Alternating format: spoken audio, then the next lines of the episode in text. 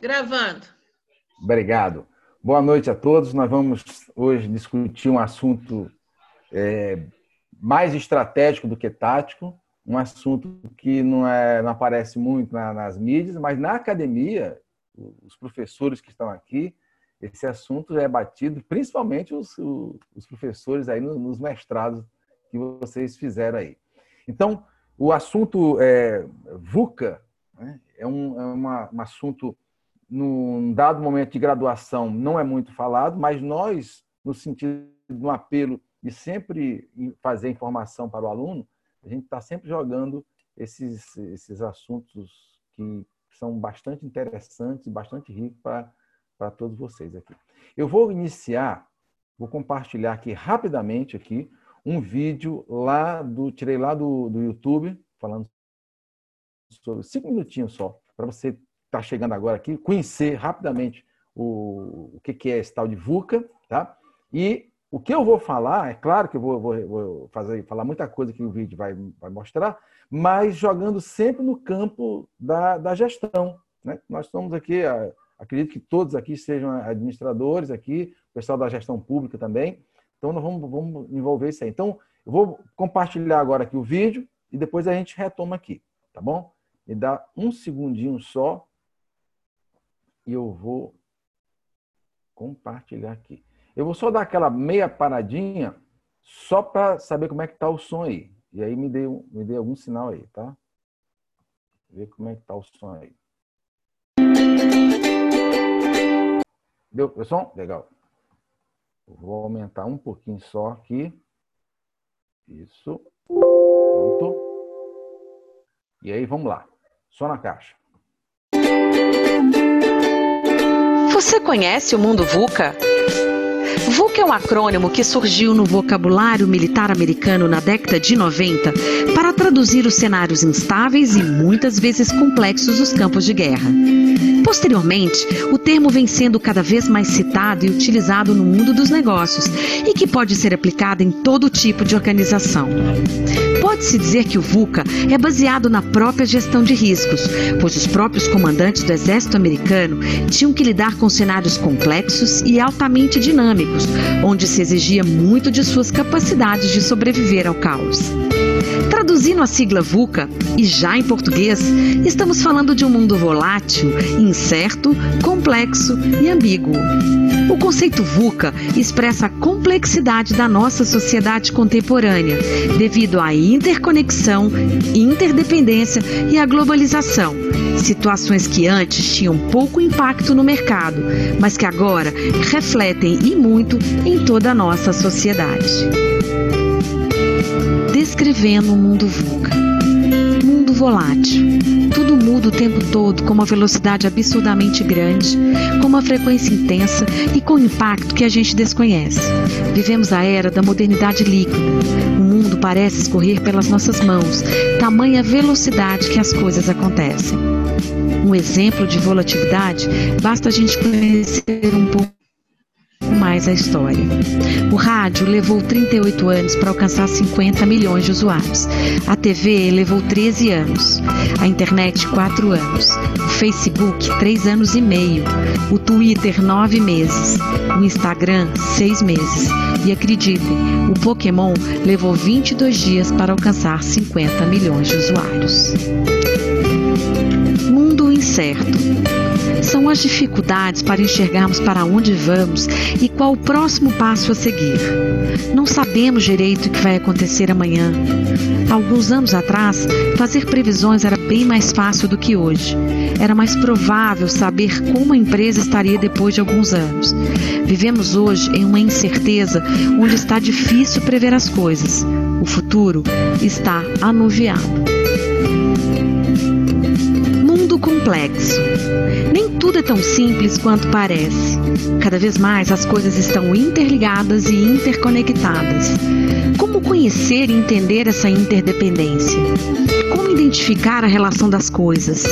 A verdade é que quando mexemos em um fator, existe um resultado que pode ser provocado em outro lugar. Está cada vez mais difícil explicar o mundo de forma linear.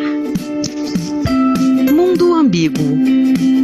O que vemos hoje são inúmeras interpretações para muitas coisas, vários sentidos para uma mesma questão. No mundo corporativo, isso pode tornar as decisões mais arriscadas. É preciso controlar melhor o risco e saber das implicações das tomadas de decisões. Exemplo de ambiguidade.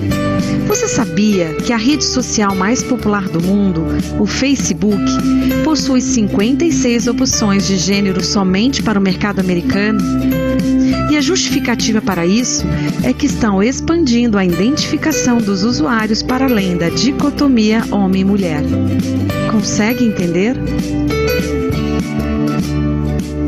Você pode ver, o mundo de hoje está cada vez mais rápido e acelerado. E as organizações estão sentindo o impacto destas mudanças velozes ocasionadas pela conectividade e pelos avanços tecnológicos. Todo este movimento veloz e contínuo gera incerteza, torna as relações e situações mais complexas e ainda aumenta a ambiguidade e a imprevisibilidade sobre o futuro.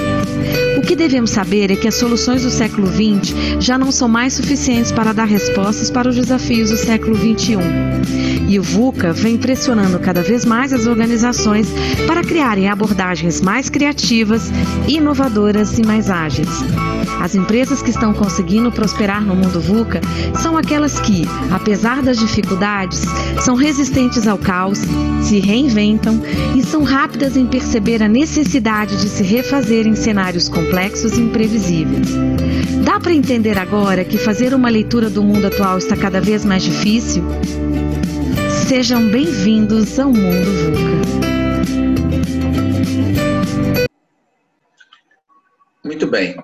É, com isso aí, com esse vídeo, ele faz uma, uma amostragem rapidamente né, do que é que nós vamos falar aqui. Vamos falar de mundo, de, de projeções, não de previsões, e, acima de tudo, aquele olhar sempre mais estratégico do que tático.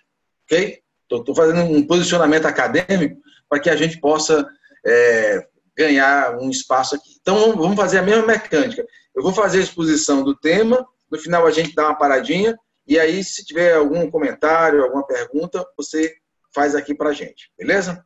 Muito bem.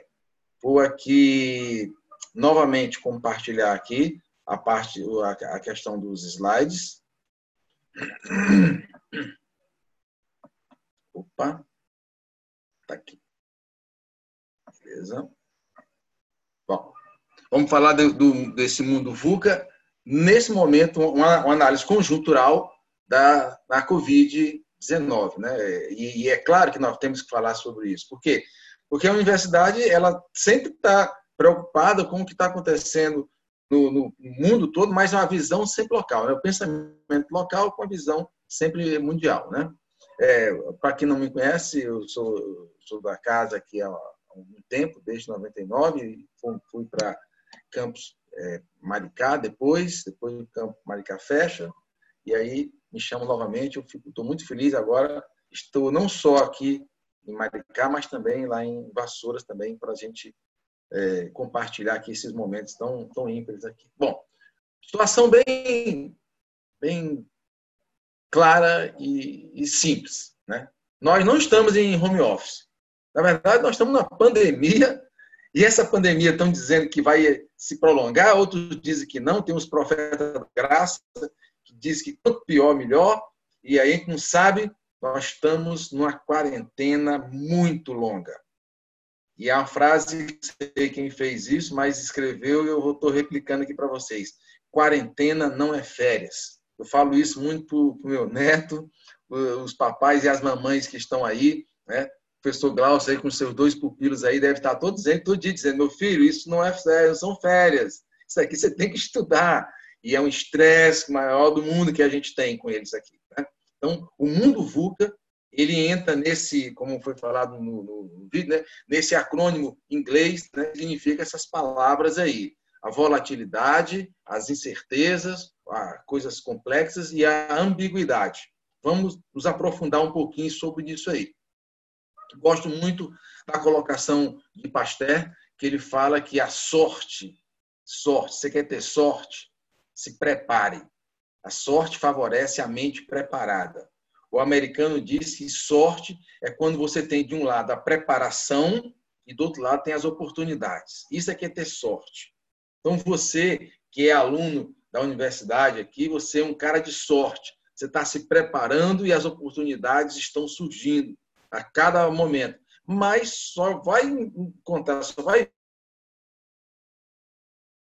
vê aquela oportunidade, cavalo selado, né? Cavalo selado passa na sua frente. Você pode montar nele ou não montar. Os perdedores dizem que a oportunidade só bate uma vez na porta da gente. Isso, isso é leitura de perdedor. Os vencedores esperam sempre as novas oportunidades e estão se preparando constantemente. Então, o mundo nos mostra uma série de crises que aconteceram aí. Eu coloquei só algumas aí, que tem muito mais do que isso. Né? Nós temos aí a peste negra, a, a cólera, a gripe espanhola, né, no começo do século passado, e agora nós temos a, a Covid. É estranho isso que eu vou falar para vocês, mas de todas essas crises surgiram várias oportunidades. É, é muito estranho isso aí. É quase que uma ambiguidade, né? Isso aí. Então, o que nós estamos aqui trabalhando aqui né, nesse sentido aqui é, é estudar como é que essas crises, de alguma forma, podem estabelecer oportunidades para a gente. Eu retrato aí para vocês a crise de 1929, né? veio logo, logo depois da, da, da gripe espanhola, surge o craque da Bolsa, e esse craque da Bolsa deu um desemprego muito grande nos Estados Unidos, e foi uma crise maior, surge aí um, um personagem chamado John Maynard Keynes, esse cara ele, ele salvou o mundo no estudo da macroeconomia. O pessoal que estuda macroeconomia aí, né? Keynes, John Maynard Keynes, ele surge aí falando coisas que hoje para nós aqui é até simples, mas para essa época não. Tenha um olhar de mercado e só produza se houver demanda. Gente, isso hoje não tem nem cabimento você falar isso. Pois é, mas isso salvou o mundo em 1929. O estudo da macroeconomia, né, que a gente está trabalhando que, que os, os, economistas, principalmente, trabalham nisso aí, eles se, se amparam em cima de um momento de crise. Então, o craque da Bolsa de 1929, ela repercutiu muita oportunidade para muita gente. Logo depois disso aí, e quase que paralelamente isso aí, você tem a Revolução Russa, você tem a, Segunda Guerra Mundial, o surgimento da União Soviética, a queda do Muro de Berlim, né? Temos uma, uma confusão nesse esse planeta não fica quieto. Pois é, esse planeta não fica quieto, cheio de crises, cheio de coisas para nossas análises aqui. E aí chegamos na Guerra Fria, a guerra entre os Estados Unidos, de um lado, o capitalismo, né, e o comunismo da União Soviética, a cortina de ferro. Muitos de vocês não eram nem nascidos nessa época aqui. Então, nessa, nesse momento aí, de Guerra Fria, onde os riscos estão aflorados constantemente, a espionagem, algumas, só um parêntese aqui, tem um filme que surgiu nesse momento aí, que é o Espião 007, né? ele surge nesse momento aí, de tanta, é claro que o pensamento é, da, da, da, arte cênica, ela vai além do, do pensamento cartesiano, né? e ela mostra essa relação do, do tio Sam com o comunismo. Pois é, é nesse momento aí que surge o VUCA. É justamente como foi mostrado no filme ali. Os, os militares, né, que estavam nessa Guerra Fria, o pessoal da, da inteligência, que também estava na Guerra Fria, eles começaram a estudar o quê? Estudar os riscos. Estudar o quê? As projeções, não as previsões. Eles começaram a imaginar como as coisas poder, podem acontecer não só no contexto da imaginação, mas também no contexto da probabilidade e da possibilidade também. Pois é. Então, o, o VUCA, ele começa, ele, ele nasce na Guerra Fria. E hoje ele é bastante usado nas organizações que, principalmente, não precisa ser organizações grandes, não. Organizações de médio porte, é, que, que uma, uma visão de futuro, as startups, essas consideradas é, unicórnios, né? elas usam isso aí. Por quê? Porque isso aí precede o planejamento estratégico. Então, nós estamos falando uma coisa antes da execução do planejamento estratégico. Né? Então, o, o estudo do VUCA, né, essa, essa, esse contexto todinho, ele atua tanto na gestão de risco, mas, acima de tudo, construindo cenários. Né? Vocês, o pessoal do oitavo período, aí, os alunos do professor Glaucio, aí, sabem que o, os cenários eles vêm antes do, da, do planejamento estratégico. Né? Os cenários eles alimentam as estratégias. Isso aí, tudinho, é uma, é uma, são situações é, de início, como se fosse assim um pré-requisito. É claro que nós estamos falando aqui das organizações competitivas. As organizações não competitivas estão bem longe desse contexto aí. E nesse momento aqui dessa nossa palestra, eu vou jogar muito para nós aqui da administração o papel da liderança. O, o líder como sendo o protagonista dessas ações empresariais. Só fazendo um parêntese aqui. Eu, nós, das diversas tipos de liderança que nós estudamos, eu vou me, me amparar agora é a Vicente Falcone, eu não vou falar muito aqui do líder carismático, vou falar mais do líder organizacional. Modo, modo rápido, isso não vai cair na prova. Né? O carismático ele tem é, seguidores, o organizacional tem sucessores. É claro que ninguém é 100% carismático e 100% organizacional, isso é óbvio. Né? A maioria, graças a Deus, dos nossos gestores, eles têm um balanceamento muito grande nisso aí. Legal. Então, é, é, o que eu vou falar hoje aqui, eu vou jogar muito para esse lado da liderança. Tá? Vou me amparar também aqui do professor Paulo Vicente, da Fundação Dom Cabral. Eu vou mostrar depois aqui o, o, o link dele aqui. Quem quiser entrar lá, por favor, é uma, ele dá uma aula fantástica. professor Paulo Vicente, não sei quem, quem conhece aqui.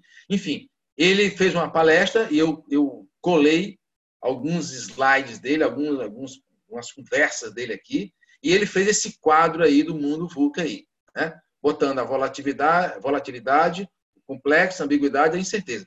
Nesse momento agora de Covid, nós vamos trabalhar no, com a parte volátil e com a parte das incertezas.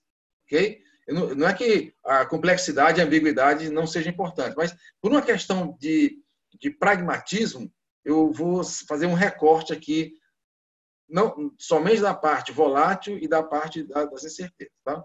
O que é volátil? Essa volatilidade. O que ele está falando sobre, sobre o mundo VUCA aqui.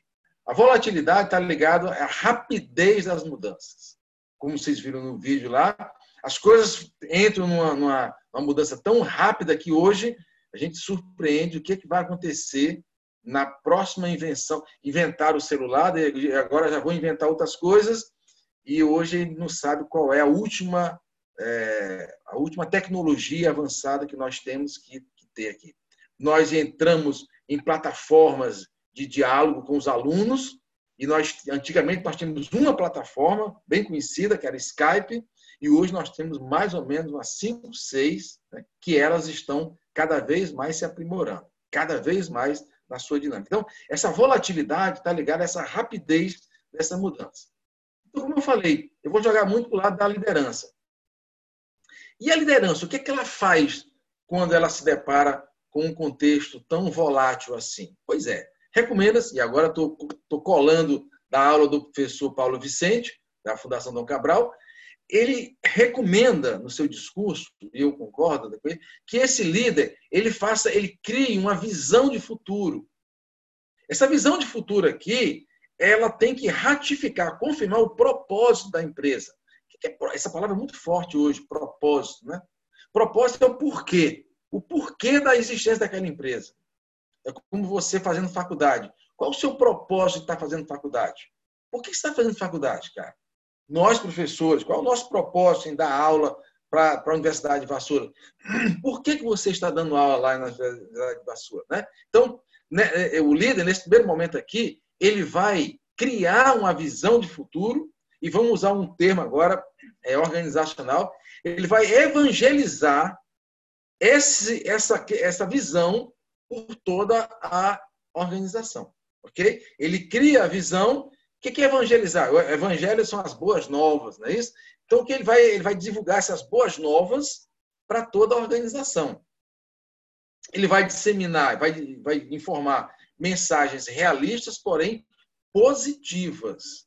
Por quê? Porque o líder ele tem a transparência como máxima da sua, da sua relação com as pessoas que estão ao seu redor. Né? Ele não pode enganar, ele não pode mentir. Então, ele vai disseminar essa visão do futuro com mensagens realistas. Olha, a nossa situação é essa, não é fácil, porém, a gente pode sair daqui. Unidos venceremos. E esse, esse, nesse, essa evangelização desse líder, ele vai colocar aqui hoje, acima de tudo, né, né nessa relação de pandemia, a presença digital. Presença digital. A nossa universidade está fazendo um esforço medonho para cada vez mais participar, ter a sua presença digital, não só com os alunos, com os professores, mas com a sociedade também do, do seu entorno. Então, nesse primeiro momento de mudanças tão rápidas assim, essa, essa liderança ela tem essa preocupação. Perceba que o desafio dela, desafio, olha o desafio da, dessa, dessa liderança nesse momento de Covid. Né? É, ele sabe que as pessoas estão com medo de perder a vida, como ele também está. As pessoas estão com medo de perder o emprego, como também ele está. Mas ele precisa, como líder, nesse momento agora de pandemia, encontrar forma de entusiasmar a equipe, de, de, de alguma forma impulsionar, energizar. É, e, esse, e você sabe que o entusiasmo né, é de fora para dentro. O estímulo é de fora para dentro. Ele está tentando fazer o que? Isso aí, motivar a sua equipe. A motivação é de dentro para fora. Vocês sabem disso. E, ao mesmo tempo que ele está tentando entusiasmar essa equipe, e um grande desafio dele é rever a estrutura que ele está agora naquela empresa. Vamos falar daqui a pouco um pouquinho sobre revisão de estrutura. É, uma, é, uma, é um trabalho pesado, é um trabalho que exige musculatura, não é um trabalho muito simpático. Mas ele precisa fazer isso também, um dos seus desafios. É claro que também ele precisa olhar para as competências do seu, da, da, da sua equipe. Principalmente a parte da empatia, palavra, uma das palavras mais usadas hoje nesse momento de pandemia, empatia no sentido organizacional, como eu já falei em outras palestras aqui, não basta apenas você dizer empatia, eu senti o que você sente. Não basta só isso, por favor, isso não é, não é que seja errado, mas é muito primário. Empatia é você oferecer ajuda, Agora é Zig Ziglar que, que fala aqui para gente, né? Eu vou, eu vou parar de vender e vou oferecer ajuda. Eu vou parar de dar ordens e vou oferecer ajuda. Eu vou parar de dar matéria que nem um doido, um professor maluco e oferecer ajuda. É isso que chama simpatia nesse momento hoje de pandemia. Uma palavra muito forte hoje aqui. Claro que isso é, é empatia é uma palavra antiga, mas eu estou contextualizando bem no momento de Covid-19 que nós estamos vivendo aqui. Uma, uma das coisas que essa equipe tem que ter é resiliência. É, resiliência é o quê? Flexibilidade. Não é só flexibilidade, não. É também a capacidade de se auto-recuperar. Né? Resiliente, ele é flexível, sim, mas ele se auto-recupera. Tá? E a equipe que se auto-recupera né, é uma equipe vencedora. Esse líder, ele está presente ali. Olha, olha o senso de propósito daquela equipe ali. Por que, que nós estamos aqui trabalhando aqui? Será que é só por grana mesmo? O que, que é, qual é a nossa importância aqui? Eu tive é, recentemente na pós-graduação, nós levamos um, um, um, amigo meu, um ex-aluno meu, CEO financeiro da Monte Carlo, que ele fez uma, uma, demonstração de propósito de equipe muito, muito legal lá. Ele, em algum momento lá, eles chegaram para a equipe toda e falaram assim: olha, vamos ter que diminuir, nós temos caixa para ficar até o final do ano, mas nós vamos ter que diminuir aqui uh, o ordenado da gente. Vamos ter que diminuir. E eles começaram de cima para baixo. É, os que ganham mais, lá do, do board da, da, da, empresa, eles começaram a diminuir de 25% e chegaram lá na base a 3% a 5%. Mas olha, olha que, que, que coragem e que transparência e que presença de liderança. Isso aqui é, é uma, uma ratificação de propósito. quando eles falaram com, com o operacional, eles ouviram assim, cara, não, mas a gente tem, nós vamos manter aqui a, a, a empresa, o nosso emprego, e nós vamos sair dessa.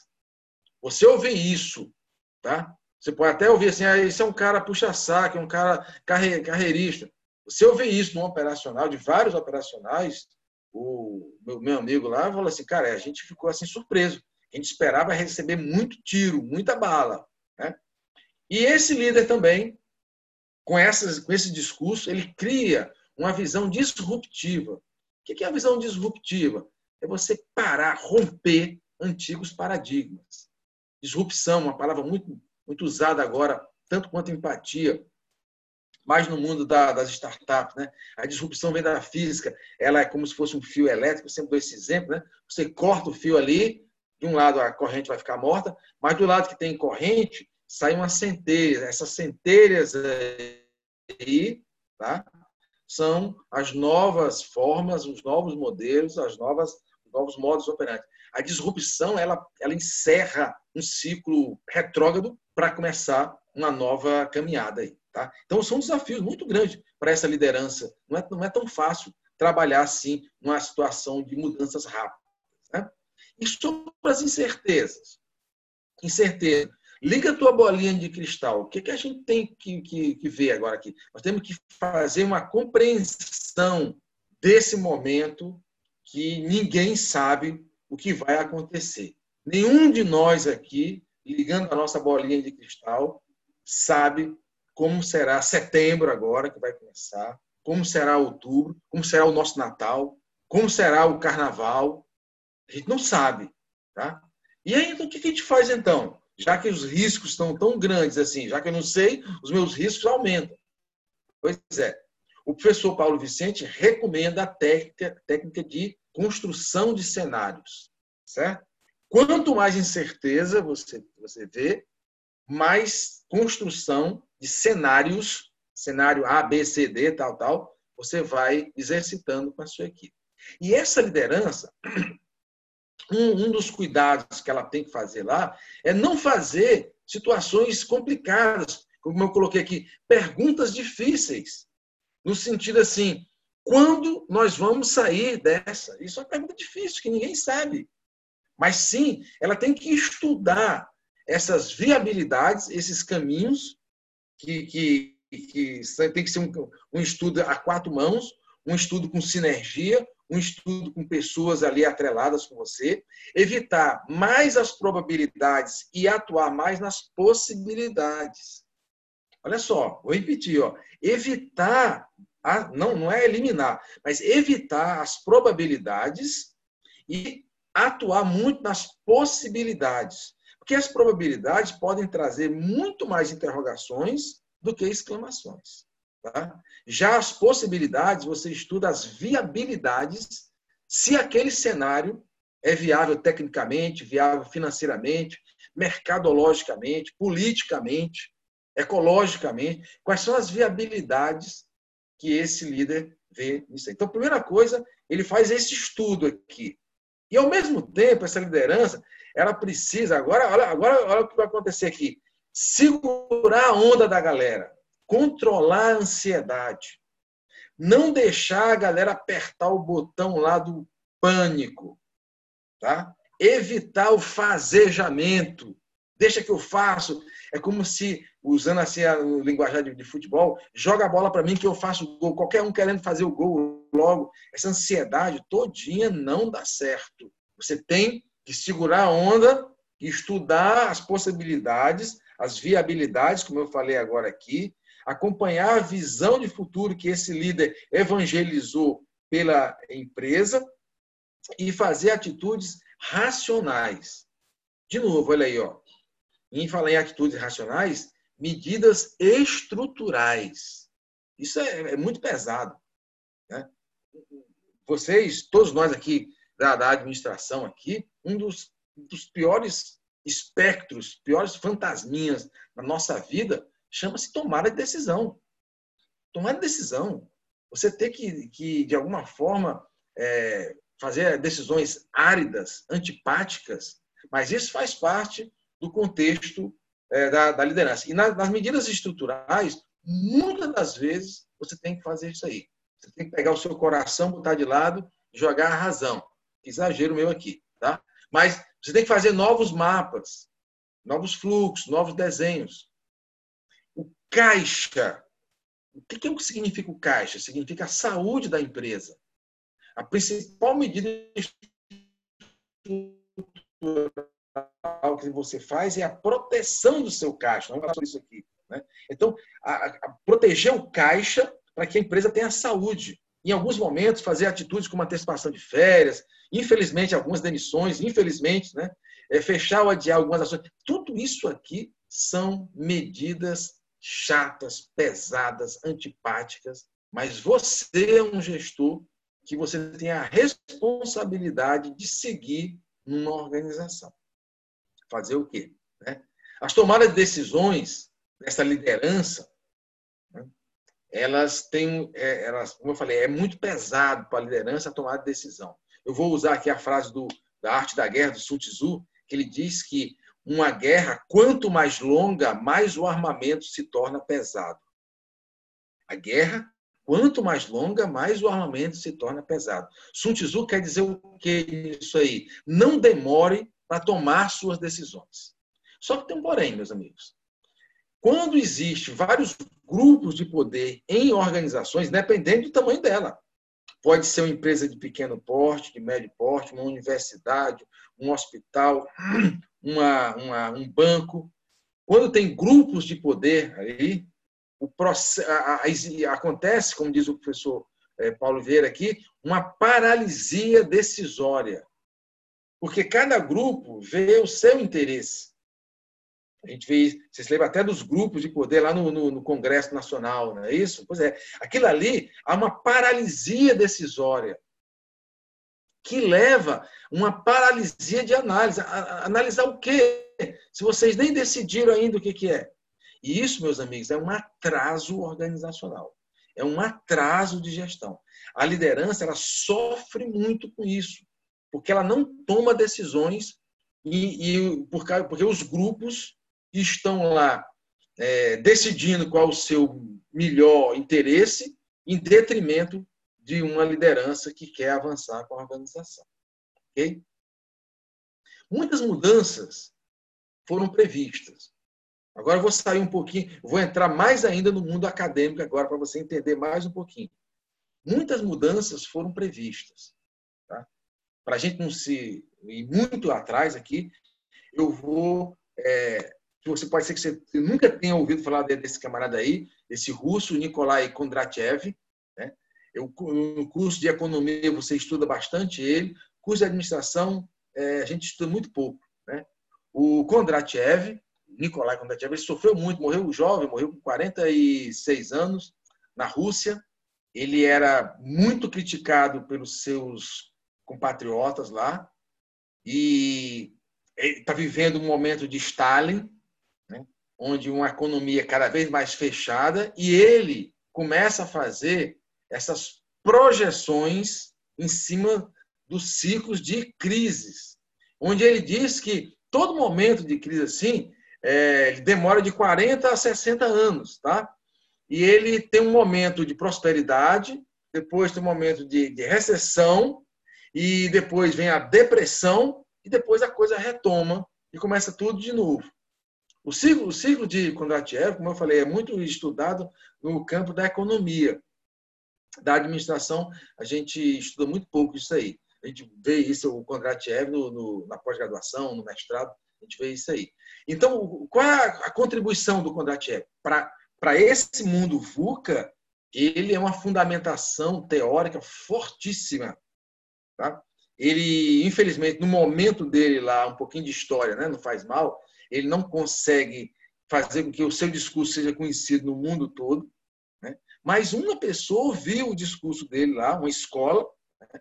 e essa escola aí tem, tem, tem como personagem lá Josef Schumpeter. Josef Schumpeter é um austríaco, economista austríaco, morre em 1956, e ele pega o ensinamento dele lá, ele não copia, ele não faz cópia, pelo amor de Deus. O, o Schumpeter faz um outro estudo, mas ele carrega não as ondas de Kondratiev aqui, o ciclo de Kondratiev, ele cria uma coisa chamada destruição criativas em cima de ondas de de, de chegada de novas tecnologias. Schumpeter diz que quando uma nova tecnologia chega, ela destrói as outras tecnologias. Ele vai, ele começa lá na Revolução Industrial né, e vai então. Agora, só que ele faz diferente do Kondratiev, o Schumpeter diz que quanto mais essa tecnologia evolui, as ondas elas começam a diminuir. Já o Kondratiev fala bem isso. Ele segue uma, um contexto cartesiano de ciclos.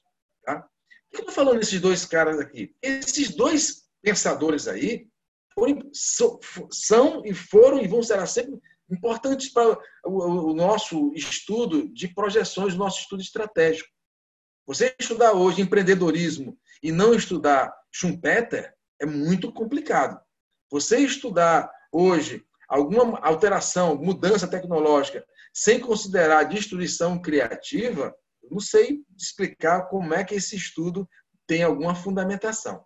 Então, tanto o Kondratiev como o Schumpeter, eles representam hoje duas grandes escolas, dois grandes discursos para o ensino, para o estudo é, estratégico e das, das previsões. Né? Kondratiev, então, faz esses ciclos aí né? Ele, claro, ele morre, ele morre em 38, ele vai até é, depois de 1930, onde ele vai, ele começa desde a Revolução Industrial, também como Schumpeter, né?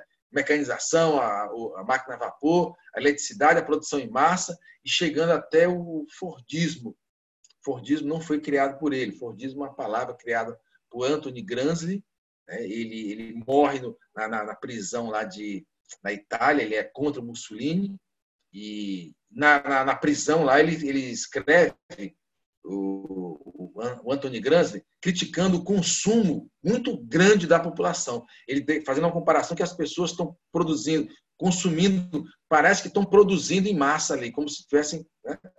É, Anthony Gramsci morre, morre na, na, na, cadeia, e um belga, Henri Deman, pega os ensinamentos do, do e e o resto cria-se história aí. Então ele fala, fala do Fordismo. O Fordismo hoje ele entra também nessa, nessa parte da produção em massa. Mas não é nada disso que o fez, nem muito menos o, Schumpeter. Tá? Muito bem. Então, nesse momento agora aqui, eu falei de Kondratiev, de Schumpeter, desses ciclos todos aí, e agora foi é feito um recorte aqui. Tá? O professor Paulo Vieira faz um recorte entre 2015 e 2039. Ele faz uma, uma parte, na linha da vida aqui. E ele começa aqui fazendo aqui, olha só o que aconteceu lá em 2015, 2016, né? A crise econômica. Essa crise econômica aqui, ela se estende é, até 2018, né? e ela tem uma, uma, uma projeção de até 2022. O seu esgotamento maior da, da, das suas das suas linhas econômicas, produtivas e políticas, né, elas acontecem nesse momento onde, bem logo no, no 2018, há, esse conflito entre os Estados Unidos e China, que nós estamos vivendo ainda hoje aqui. Né, cada um tem o seu, que é o seu domínio de mercado. E esse, esse domínio de mercado, por isso que a crise econômica ela se estende até 2022, em cima, a gente não sabe até, até que ponto é a guerra de, da, entre a China e os Estados Unidos isso aí vai diminuir ou vai aumentar, ou quais são as outras consequências, né? qual, qual é o, o, o, o epicentro disso aí. Você tem o Brexit, ou seja, a saída do Reino Unido europeia né? e a chegada da Covid-19. Tudo isso aqui num momento rápido entre 2015, 2019, 2020. Né? E isso tudo aqui entra mais ainda o problema, daí aí nós vamos ver o resquício da, da crise econômica lá de 2000, que começou em 2015, né? A crise da aposentadoria, principalmente pela, na Grécia, na Espanha, né? Portugal. Portugal nem tanto, mas Grécia, Espanha e um pouquinho da Itália os Estados Unidos também enfrentando isso aí, e nós também aqui. As reformas políticas, a reforma da, da, da Previdência, as, tudo isso aí, não é só o Brasil que está fazendo isso, não. Vários países do planeta estão fazendo isso aí. Por quê? Porque os fundos eles começaram a perder as suas rentabilidades. Veja que nesse estudo do professor Paulo Vicente, o auge da crise está para vir ainda, né? entre 2023 e 2026. São projeções, tá, gente? Por favor. Né? E a recuperação disso tudo aqui acontece a partir de 2030. 2030, né, como vocês sabem, é quando a inteligência artificial ela será maior que a inteligência humana. Né? Uma das, das, projeções que acontece aí. Mas é, é, é, muito rico aqui que existe alguns, algumas rupturas aqui. Uma ruptura tecnológica né, vai acontecer aqui em 2023, 2024. 2024 ao surgimento da Artemis, ou Artemis, como, como alguns querem, né? que é o pouso da primeira astronauta mulher né? na Lua, projeto Artemis. A Artemis, Artemis é, é a, é a irmã gêmea do rei, do, do deus Apolo, né? da, da, da, mitologia. Por que, que eu estou falando tudo isso aqui? Porque isso aqui, o que vai acontecer em 2024, talvez, 2024, 2025, não sei, né? Por que, que é, esses países querem botar uma mulher lá na Lua. Qual o significado disso aí? E, aliás, e quem será essa astronauta? Será uma americana? Uma russa? Uma chinesa? Uma inglesa? Uma coreana? Né? Qual a importância disso aí? É porque o projeto Artemis será um novo caminho de exploração, não só no contexto é, da, da, das tecnologias, mas no contexto também do nosso satélite aqui. Nós temos uma estação orbital, nós temos a Lua, mas os olhares estão para Marte. Então você fala assim, mas Zé, nós estamos com uma crise de Covid-19 aqui muito grande. Essas pessoas estão pensando em espaço. Pois é, isso aqui são as, as evoluções tecnológicas que eu falei há pouco tempo agora, tanto do Kondratiev como também do Schumpeter. A tecnologia sempre estará evoluindo. Então, aqui é um fato do projeto Artemis. Né? E, mas a, a, e a ruptura tecnológica, dizer, as rupturas tecnológicas, né, elas estão aí, chegam com tudo. Na, na é, nanotecnologia, da biotecnologia, medicina avançada, a, ne, a neuroergonomia, né? a nanotecnologia, se você nunca ouviu falar disso aí, não, não, não se preocupe aí, é um, é um trabalha com a escala é, nanométrica, ou seja, trabalha com átomos, com, com, moléculas, ela é aplicada muito na produção, principalmente na parte de, parte de saúde, né? É muito forte isso aqui. Né? É, ciência da, da, da, computação também é uma a nanotecnologia, ela está numa ascensão assim quase que exponencial. A biotecnologia não só na parte animal como também vegetal, né? estão trazendo experiências fantásticas aí, e cada vez mais nós estamos mais abastecidos com essa parte é, biológica, trazida a reboque com a, com, a tec, com a, tecnologia. A própria medicina avançada, aumentando a nossa longevidade. Né? A, a, as, projeções aí fazem com que a gente não morra mais com 70 e poucos, assim, com 80 e poucos, com 90 e poucos, chegando alguns mais otimistas, chegando a dizer que o homem vai ultrapassar os 100 anos aí em cima desse avanço da medicina.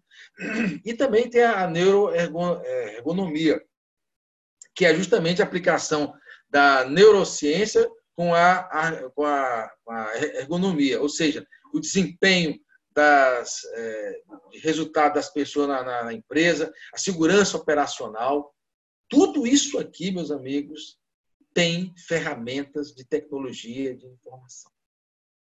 Não só isso. Olha para baixo aqui, né? A robótica, os sensores, a inteligência artificial que eu falei agora aqui, a guerra das informações. Não estou falando guerra de informação e fake news, não, tá? Eu estou falando aqui guerra de informações aqui em avanço tecnológico de um ponto para outro. Os carros híbridos.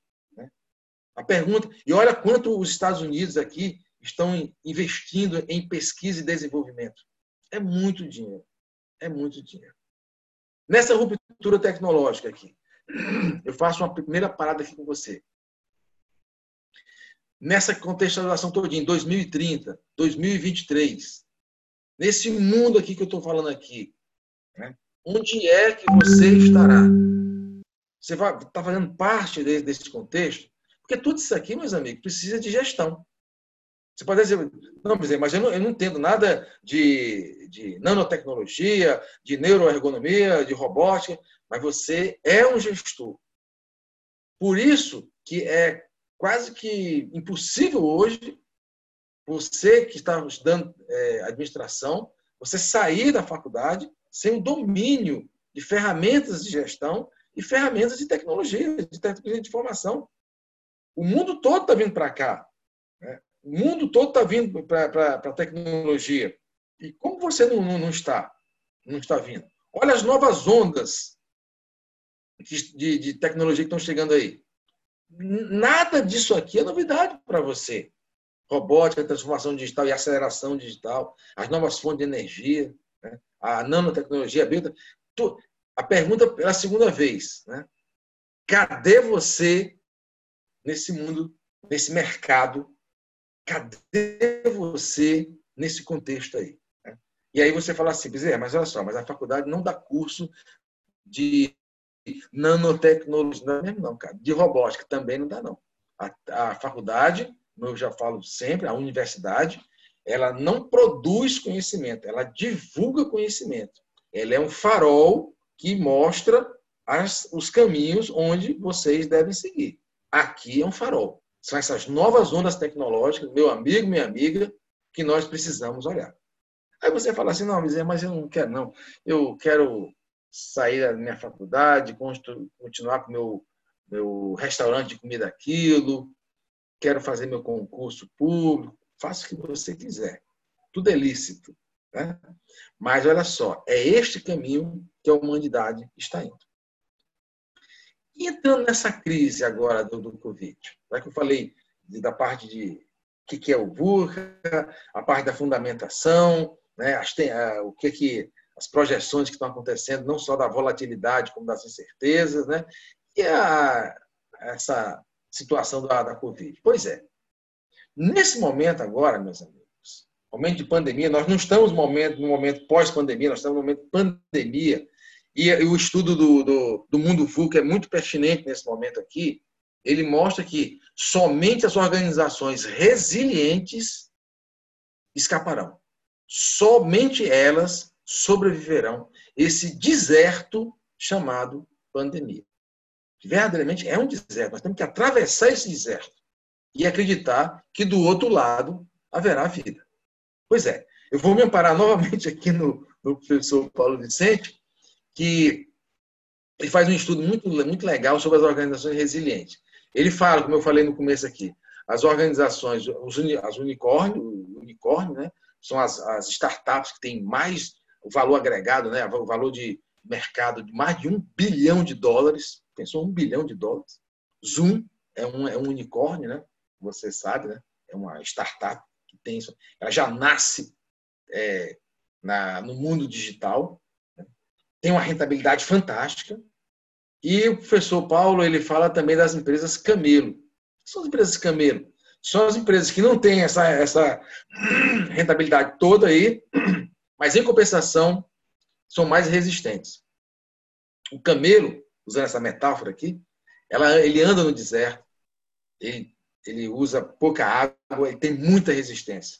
O unicórnio, ele não tem muita resistência, ele não atravessa o deserto, ele morre a mortalidade das startups ainda é muito grande. Tá? Os unicórnios têm a sua gordura de, de rentabilidade e tal, mas eles não têm uma, segundo o professor Paulo Vicente, né, ele não tem essa resistência tão grande quanto um camelo. Percebe? Essa metáfora aqui, que eu gostaria de você entendesse agora que a gente se caminhando já para o final do nosso bate-papo aqui, né? Para que, que esse mundo VUCA serve? Tá? Para justamente trabalhar com riscos e construir cenários em cima de posicionamentos de gestão. Então, eu estou aqui trabalhando, de um lado, as startups, com rentabilidade altíssima, os unicórnios, e as empresas que não têm essa rentabilidade tão grande, mas são resistentes e estão atravessando esse deserto de pandemia. Vamos, vamos trabalhar um pouquinho mais esse, essas empresas resilientes. Né, os camelos, como diz o professor Paulo Vicente lá. Três, para não se alongar muito, três situações de curto prazo, médio prazo e longo prazo. Curto prazo, o que é que é uma, uma, uma organização resiliente ela tem que fazer? Você já sabe disso, é só uma questão de, de moldura. ela tem que ter caixa, como eu falei há pouco tempo aqui. A saúde de uma empresa está ligada ao seu, à sua saúde financeira. Para ter caixa parado, ela precisa rever essa gestão financeira. Porque o caixa está parado. Se ela tem, se ela está com esse caixa, é porque antes ela fazia reservas. Quantas empresas fizeram reservas antes da pandemia? Não faziam porque sabiam que a pandemia ia fazer. Faziam porque já era prática, já era propósito dela, já era da natureza dela. Muitas empresas quebraram porque não tinham uma reserva. Vamos usar aqui a palavra lastreamento. Não teve, não teve mão uma, uma empresa camelo, resiliente, ela faz isso desde o seu nascimento. Ela faz suas reservas, ela faz su, suas poupanças, seus lastreamentos. Então, a primeira ação hoje é ela olhar para o seu caixa e dizer: eu tenho um caixa e eu preciso agora rever a minha parte financeira. A segunda situação é de médio prazo. E como é que é ser resiliente aqui, médio prazo aqui? Tá? Voltou, Justamente fazer a internacionalização. É, ir para outro país, Bezerra? Não, não, não, não. É você ir para conhecer outros mercados. Okay? É isso que significa. Não precisa obrigatoriamente abrir filiais. Foi. Mas outros mercados. Foi. Isso é a internacionalização. Cadê o desenho da Carol? O desenho parou? Tira a mão daí, Carol. Tá com aberto, fecha aí. Tá? Obrigado é, é, esse, é, ser resiliente também é trabalhar na inovação. Você quer mais biscoito? Quer biscoito? Inovação. Quer biscoito? Quer? Inovação é o maior diferencial competitivo do mercado. Inovação é o maior, maior diferencial competitivo do mercado.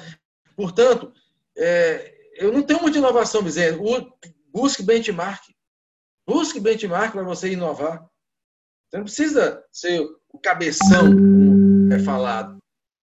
Então, internacionalizar, ir para conhecer outros mercados, sim, flexibilizar, é, é, é, olha a resiliência aí, né? É, inovar constantemente, não inventar, inovar, ter a sustentabilidade do lucro. Não é a sustentabilidade aquela leitura ecológica, que está certa, mas só que eu quero aqui a sustentabilidade do lucro. Por isso que a política de caixa é importante nessa hora aqui. Não é agora você aumentar as suas vendas, é você melhorar as suas vendas. Muitas das empresas estão trabalhando muito mais com margens de lucro do que simplesmente o produto final. Sustentabilidade do lucro. Ter a preocupação da cadeia de suprimento, ou seja, o que você vende, você entrega.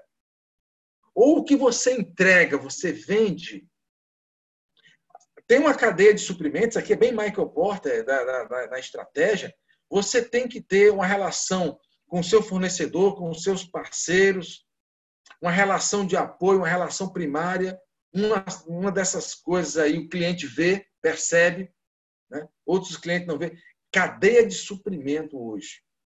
A universidade ela tem uma preocupação muito grande em fazer as suas entregas nos prazos, que é um serviço. Imagina a sua empresa que vende seus produtos. Gestão de pessoas. Que que, no momento de crise, o que, é que as empresas brasileiras fazem? Desde Adão e Eva, demite as pessoas. A maioria das empresas demite. Nós temos uma oferta muito grande de mercado de bons profissionais.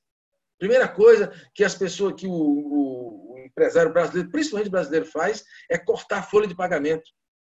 Se isso fosse a solução, vai perder muitos talentos me perdoe aqui a, a não é piada, a história não, não, é, não, tem nada de graça aqui. É aquela, aquele conto que é feito aqui no, no Brasil. Você chega na sua casa, a sua mulher está lá transando lá com o amante, e o que é que você faz? Você vende o sofá. Gente, pelo amor de Deus, né? os gestores brasileiros fazem a mesma coisa aqui. A mesma coisa. Demite os seus talentos aqui, diminui a sua folha de pagamento, e muitas das vezes não tem essa recuperação, né? não tem essa recuperação de volta aqui. Né? E, finalmente, tem a marca. Médio prazo é a marca, é a parte cognitiva, é parte do pensamento. O seu cliente se lembra de você. Ele se lembra de você por quê? Porque você sempre o, o, procurava para vender? Não. Que você o procurava para ajudar. Olha a empatia nessa hora aqui. Tá? E a, a, longo prazo, como já falamos várias vezes aqui, né? Longo prazo é gestão de risco. Gestão de risco, meu amigo, é construir cenários. Cenários sempre futuro. Cenários, quando eu, toda vez que eu falar cenário, estou falando de futuro. Não um futuro que você vai prever, mas projetar. Ou seja, você vai imaginar o futuro. A longo prazo, o exercício das empresas resilientes é estudar os seus cenários. Cenário A, B, C, D. Cenário otimista, pessimista, intermediário. Cenários viáveis, não viáveis, cenários ideais. Esses são cenários. A construção de cenários. Tá? O professor Paulo Vicente nos brinda com esse pensamento aqui. Né? Uma organização que vive num ambiente muito protegido tem pouca motivação para crescer. Né? Olha só, quanto mais proteção, quanto mais ambiente protegido, muitas das vezes até pela parte governamental, né? As empresas. Quais são as empresas que mais evoluem? As, as empresas que estão, é, que são mais voláteis. Tem as empresas, as, as empresas voláteis, desculpa, é, as vulneráveis. Tem as vulneráveis e, as frágeis. Né? As vulneráveis, o Camelo é uma empresa clássica vulnerável. Por quê? Porque ela tem que fazer alguma coisa. As empresas vulneráveis vão ter que agir, senão, senão morrem. E as empresas as frágeis, muitas vezes são empresas grandes que a sua burocracia né, faz com que ela se torne frágil. Ou seja, os seus processos não são revistos. Então, estudar o mundo VUCA é estudar não só a parte de mercado futuro, mas estudar também as suas estruturas. Estudar esse mundo VUCA significa mais do que nunca né, entender que constantemente o mercado está mostrando essas tendências para a gente aqui. E olha as tendências que estão chegando à nossa porta aí. Tá? Não precisa ser guru para você imaginar isso aí. Cada vez mais gestão de projetos com gestão de negócio. Ou seja, a gestão ágil. Né? O OKR, o professor Glaucio aí que trabalha com OKR, é, é, o pessoal do, do, Design Think, o pessoal do Scrum, o pessoal do Kanban, né? cada vez mais a gestão ágil ela está sendo apresentada e cobrada. As pequenas entregas, os MVPs, né? cada vez mais. Presença digital, puxa vida, isso já é mais do que, certo. Né? Só que tem um porém. As, as organizações elas compram computadores e pensam que, pensam que entrar na, na, no mundo digital. Não, elas se, se automatizaram. Apenas se automatizaram. E que está certo. Mas é bom evoluir mais um pouquinho. Né? Você tem muitas vezes, você vê hoje, pelo menos eu vejo isso como, como consultor, é muito mais adaptação digital do que transformação digital já falamos sobre isso aqui. Uma pena, né? porque basta procurar um administrador que entenda disso aí, que ele vai para o caminho certo. Né? O nível de exigência do trabalho vai subir, claro que vai subir. Por quê? Porque o, o mercado ele começa a apresentar mais modelos. Né? E esse, esse, esse nível de exigência de trabalho ele tende a subir por uma questão puramente de oferta e procura, né? de modelos. E a grande tendência é do empregado para o empregador. Eu, nesses dias aqui, eu tive uma, uma surpresa aqui, uma, uma, amiga minha, empresária, ela pediu, ela trabalha com comércio é, exterior e me pediu, eu quero uma, uma pessoa, uma, uma gestora para lá. Nós pegamos um contrato agora muito bom, Petrobras, eu preciso de uma gestora, jogo rápido.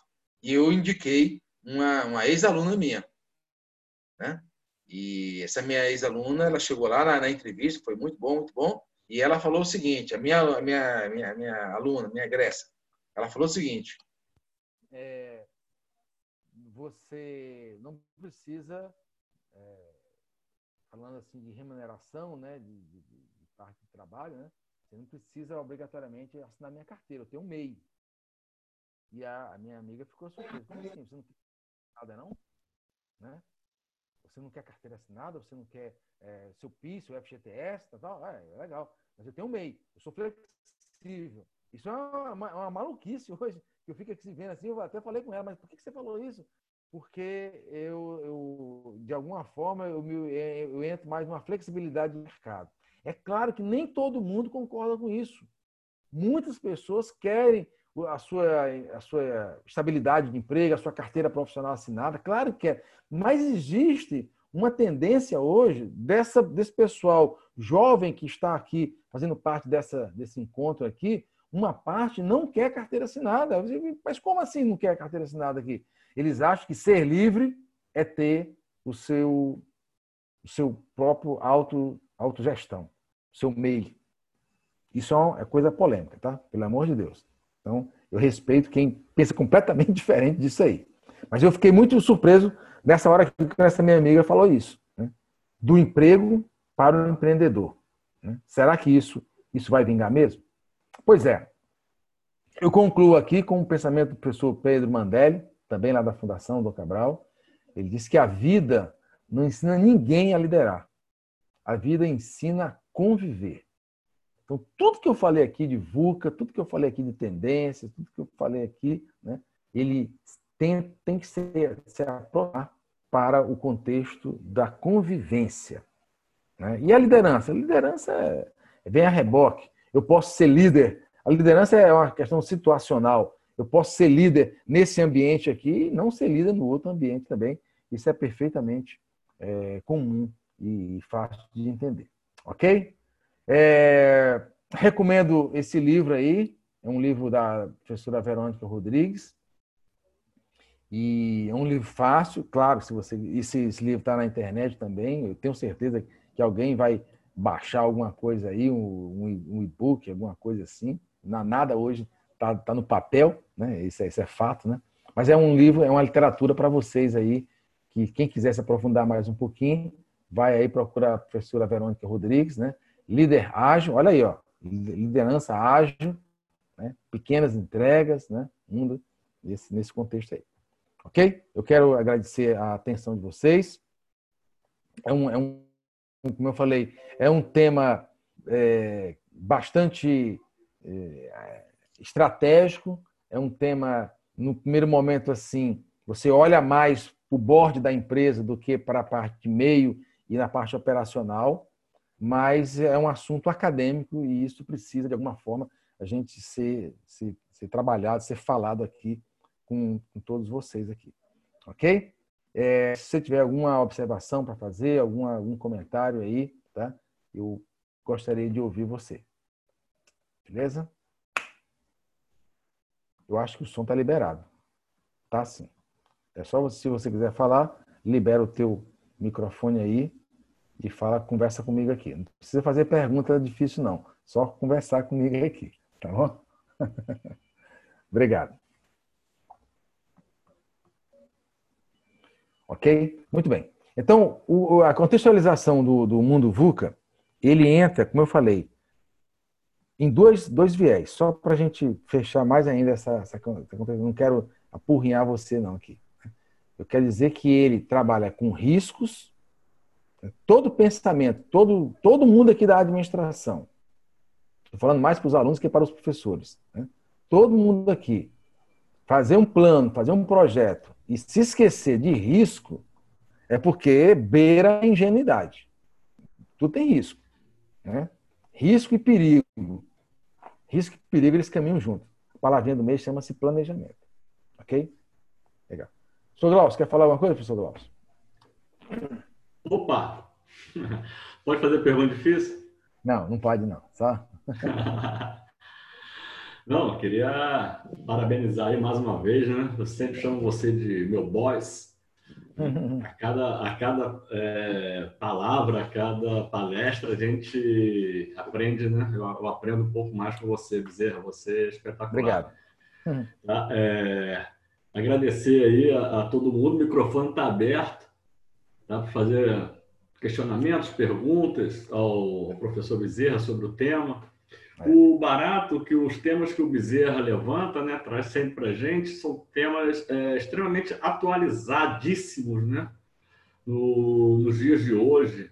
O, esse mundo VUCA, esse mundo VUCA, é, quem se muitas startups, né, que têm seu ciclo de vida, cerca de 25% no primeiro ano elas morrem, é. né, segundo uma pesquisa feita lá na Fundação Dom Cabral. Tá? E muito, um dos motivos é não conhecer, não estudar bem ou com, com assertividade o mercado ao qual está se inserido. Apesar de estar, tá, apesar de atuar num ambiente de inovação para caramba, eles olham muito para esse lado da inovação e esquecem um pouco do planejar o cenário, né? É, é. Fundamental, é. ainda mais num mundo de incertezas, né? Que nem o mundo VUCA, né? É. Esse mundo líquido que a gente vive, né? É então, e ele, ele, já nasce no mundo digital, né, Glaucio? Dá até pena, né, cara? É... Elas nascem ali e morrem rapidamente, né, cara?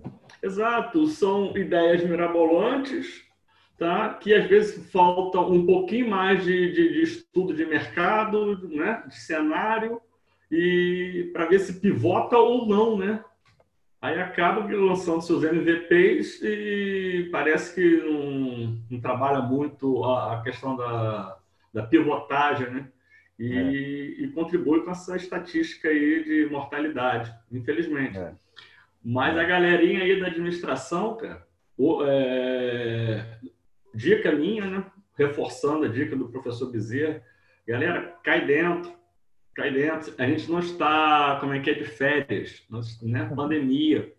Caramba, é momento de estudar.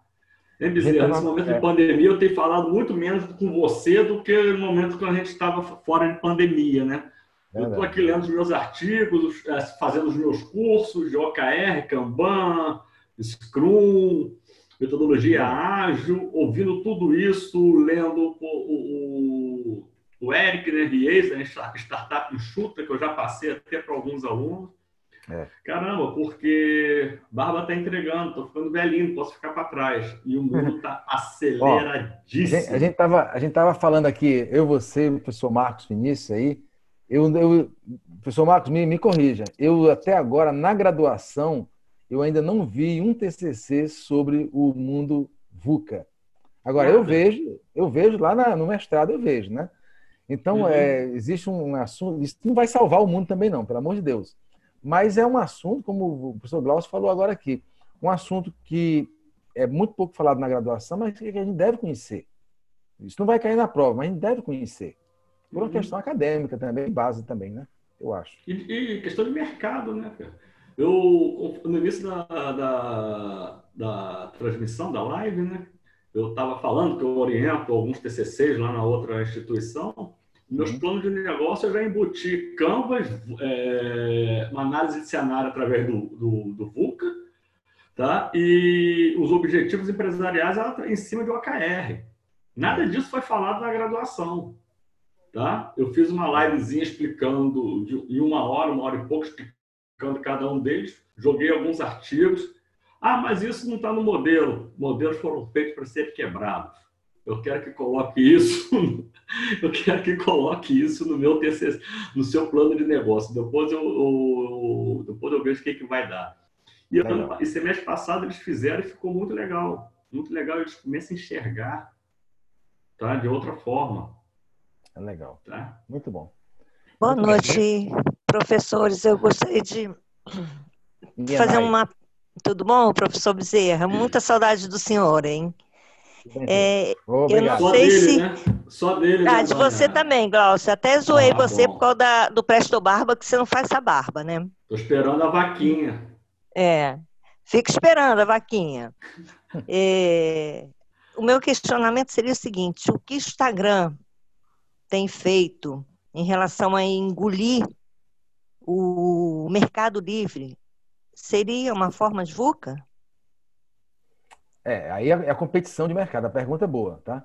É a competição de mercado que ele, cada. Aí vem esta, aquela discussão do Canvas lá do, na parte de nicho e segmento de nicho, e domínio de mercado também, que é um pouquinho também entra na parte competitiva. Né? Mas olha só, tanto o Instagram, como o Facebook, como o TikTok, tudo, tudo isso aí, o que, que eles entram no mercado? Eles entram não de uma forma assim avassaladora, eles entram fazendo pequenos ensaios e começam a ver que tem mercado para eles aí invade.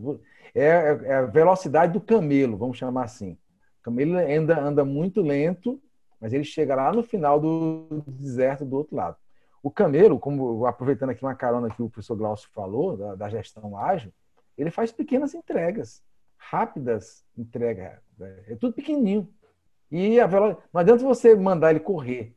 Então, as empresas grandes, competitivas, como o Instagram, um Face, um Google, né? elas ganham velocidade porque elas têm uma, uma meta, um propósito lá para fazer. Tem, infelizmente, outras empresas, até unicórnios, são rápidas, que começam a perder mercado porque querem ganhar o mercado uma vez só. Tá?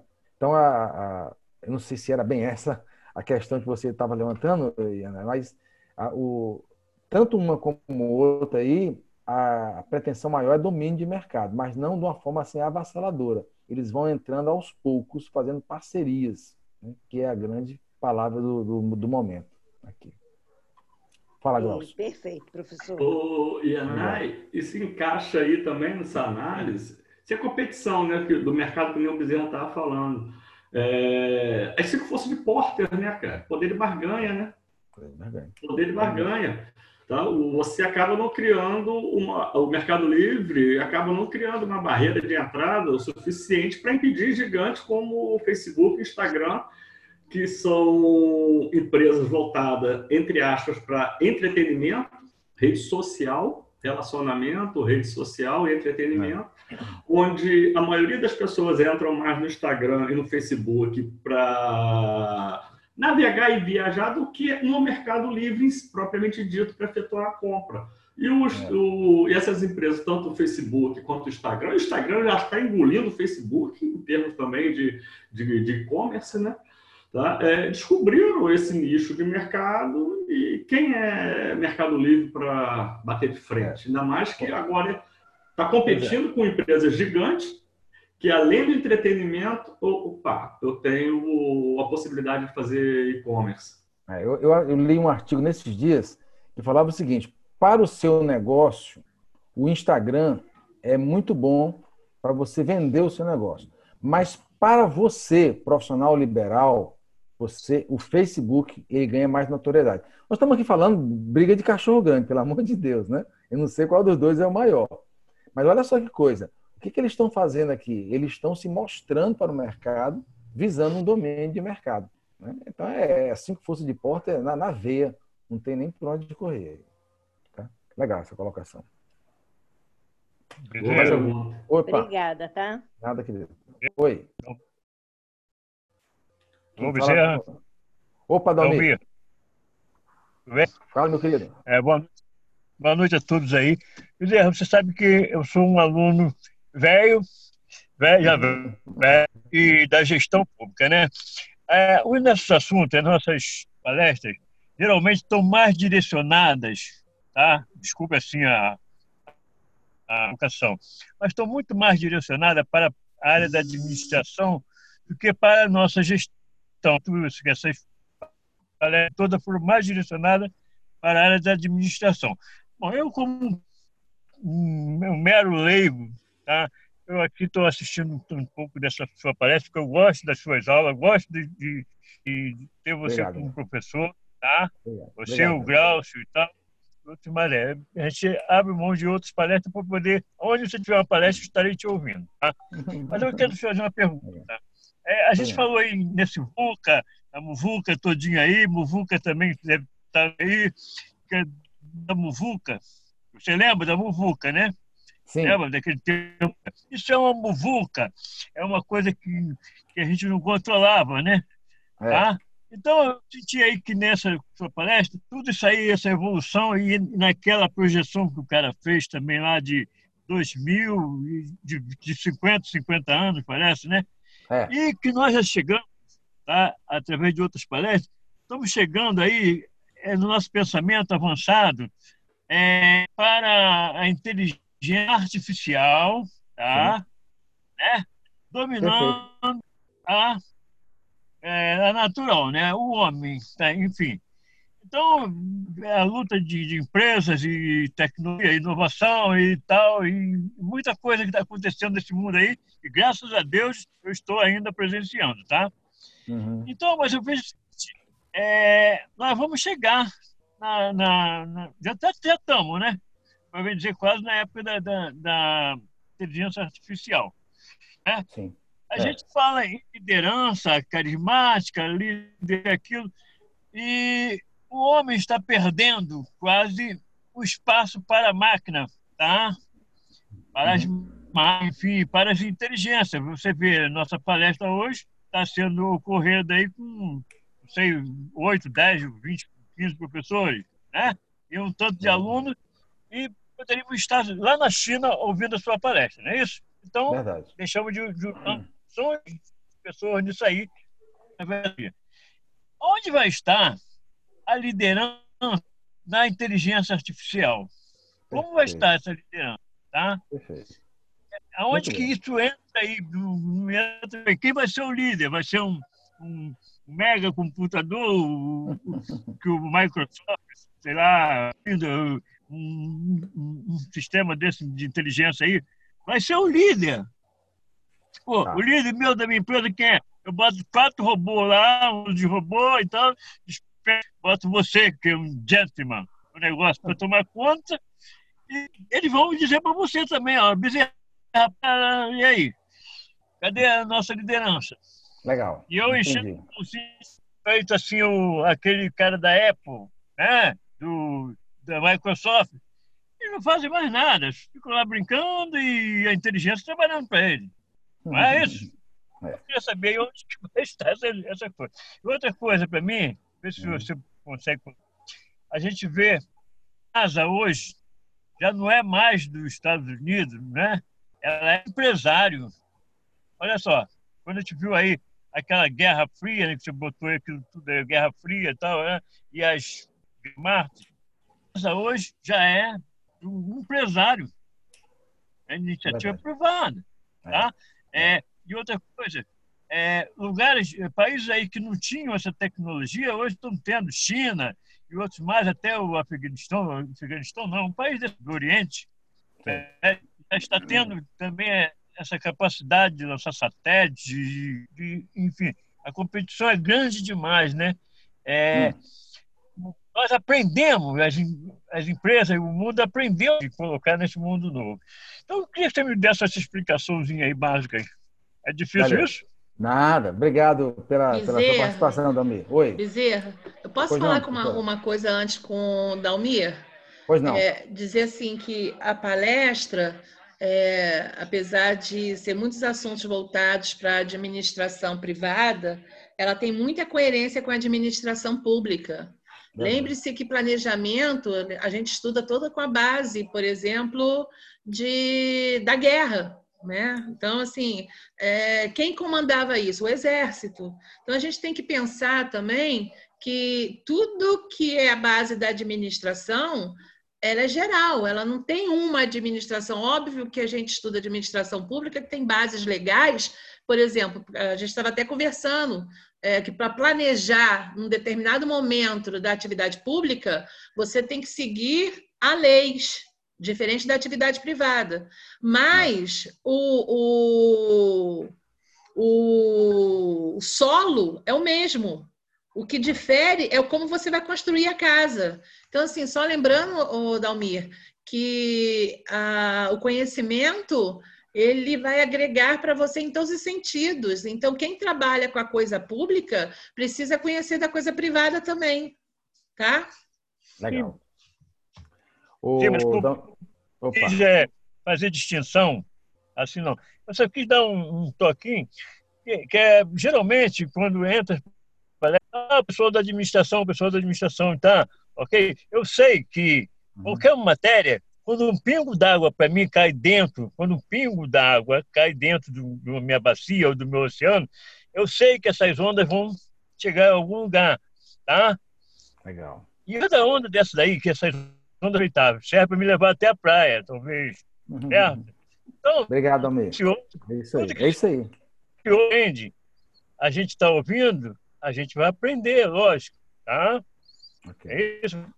Ok, Dalmir, obrigado pela pergunta, obrigado, professora Margarete, também pela, pela, pela colocação. E é, vou colaborar inicialmente falando da gestão pública. Né? Quando a gente estuda marketing, aqui tem professores de marketing aqui, o marketing primeiro é o marketing de guerra militar que surgiu lá nos conflitos desde Napoleão. Né? A intendência, que agora é logística, também surgiu na gestão pública. E, e o planejamento, como diz a professora Margarete, ele nasceu na gestão pública, na veia. Né? Quando a gente está trabalhando aqui, por exemplo, nessas duas últimas semanas, eu fiz duas palestras para duas prefeituras, né? uma em São Paulo e outra no interior de Minas, falando sobre exatamente isso que eu falei para vocês aqui. Né? Por quê? Porque eles estão, eles gostariam, é claro, foi a Secretaria de Planejamento lá e, a, e, a, e o gabinete do prefeito, os dois que, dessas duas secretarias aí. E foi legal porque o desenvolvimento do planejamento foi semelhante a uma situação competitiva de empresa privada. Eu, eu gosto desse, desse terreno, porque, eh, confirmando o que a professora Margarete falou, né? o, o ensino da administração ele é transversal, é bem Edgar Morin. Né? Você tem é uma, é uma transversalidade que você pode tra trabalhar não só na administração pública, na administração privada, na engenharia de produção, no marketing, em vários outros campos aí que você tem. Porque a essência é, do, do gestor é sempre essa aqui. Ele vai planejar, ele vai dirigir, ele vai coordenar, ele vai organizar aquilo ali tudo, né? controlar aquilo ali tudo. Tá? E sobre a liderança, que você me pergunta, Dalmi, quem é esse novo líder? É o líder. O mundo digital, o centro é o cliente. Aí você fala assim, é a, é a máquina. Não, não, não, não. O centro é o cliente. Você pode ver as, as lojas mais moderninhas que estão surgindo agora aí, da Nike, da Apple, todos aí, eles estão olhando para o cliente. Então, o novo gestor é uma pessoa que deve ter uma. Olha a palavra de novo que eu vou falar aqui. Tem que ter uma empatia muito forte com o seu cliente. A parte de humanização aqui está tá mais é, exigente, porque o mundo digital só olha para o cliente. E você fala assim, né? não, Bezerra, o mundo digital está enrolado em tecnologias. O que é tecnologia? Tecnologia é tudo aquilo que é feito para o conforto do homem. Há uma frase no mercado comum que diz que a mola, a mola do mundo é o dinheiro. Tá bom, é verdade. Mas só terá dinheiro quem tiver tecnologia. Fala-se isso também. Muito bem. E onde é que está o, o, nosso, a nossa discussão estratégica aqui? A nossa discussão estratégica está justamente na aplicação disso aí. Porque tecnologia, não só o Dalmi, como todos aqui, tecnologia é conteúdo. Tecnologia não tem nem ética nem moral. Aliás, ontem tivemos uma, uma, uma palestra belíssima de ética do professor Natan. Babei, a palestra do, do cara foi arrebentando. Né? A, a, a, tecnologia não tem ética nem moral. É você que bota o conteúdo e você vai fazer a aplicação disso aí. Então, é isso aqui é fantástico. Né? A gente está tá trabalhando aqui no curso de administração. É, houve assuntos éticos que foi lembrado ontem aqui nesse encontro que a professora Margarete está promovendo e assuntos tecnológicos, e assuntos também comportamentais, e. essa é a riqueza acadêmica. E eu, é o mundo, o mundo acadêmico é um mundo do conhecimento.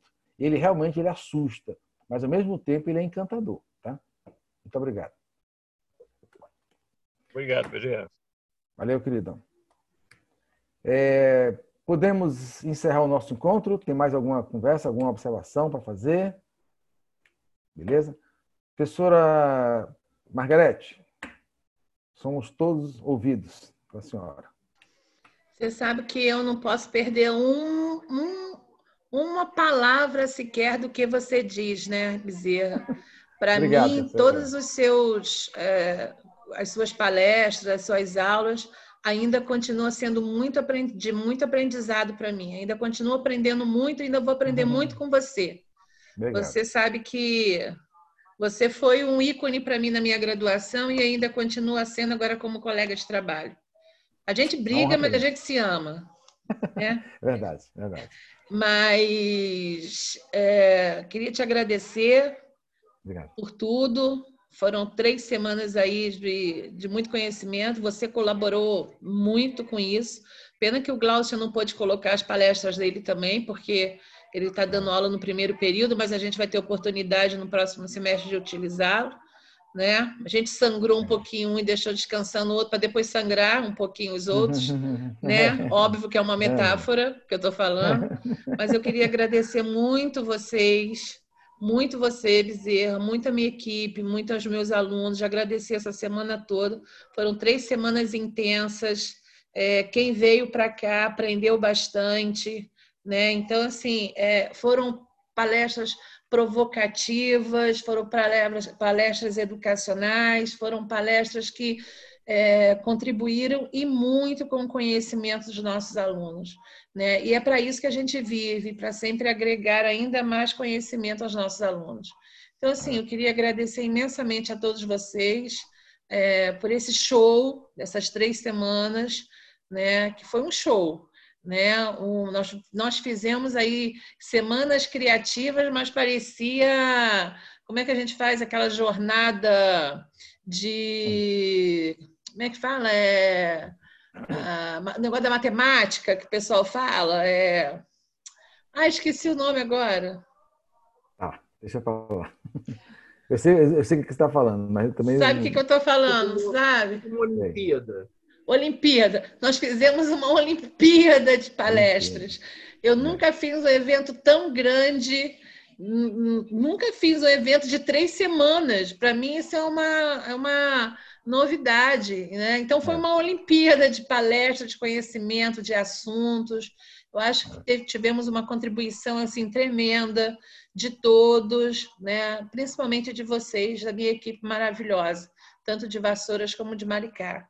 E sem dúvida nenhuma, nossos alunos, apesar de tímidos, né, de perguntarem, né, mas eles ficaram assistindo, é. É, e isso foi muito interessante. E vale hora de atividade complementar também, né? além de agregar conhecimento, vai compor lá quando eles estiverem se formando as horas de atividade complementar. E é muito bom o aluno ter que fazer hora de atividade complementar dentro da sua instituição, ao invés de ter que fazer hora complementar em outra instituição, outro curso aí de, de, de pessoas que nem sabem o que estão falando. Então, assim, é, é, muito bom, muito bom mesmo. Professor, muito obrigada, minha equipe, muito obrigada. Amanhã tem mais, amanhã é o último dia né? E obrigada por tudo. Eu, tô quietinha, queria, eu tô quietinha aqui, um... mas eu assisti cada pedacinho do que você falou, porque eu fiquei encantada com o mundo VUCA. Você sabe o que eu pensei que era o um mundo VUCA? Eu não conhecia, sabe? Eu já ouvi falar, ah. mas assim, ah. brincadeira. Mas eu falo, bom, um aluno me perguntou, foi ontem, sobre o mundo VUCA, o que você ia falar. Me perguntou hum. se tinha a ver com Jornada nas Estrelas. Tem um, é, é, o Glaucio que é o Star Wars aqui. Que, é sério? Olha só. Deixa eu, deixa eu falar também uma coisinha aqui, professor Margarete. É, Só não claro vou contar o aluno, tá? Não, ele está ele tá na sala, deve estar. Não, não está, não, é de Vassouras. Não, de Vassouras. Olha só, eu quero aqui falar diretamente aqui para os alunos e não é, é ratificar o curso que você está fazendo, tá? Momento desse aqui, eu, eu ontem eu, eu, fiquei entusiasmado, professora, com a palestra do professor Natan sobre ética. Que palestra fantástica. Nossa, ele fez um, um passeio filosófico, ele foi lá, veio cá, e eu, depois a minha internet caiu, eu fiquei, ainda bem que foi só caiu no final.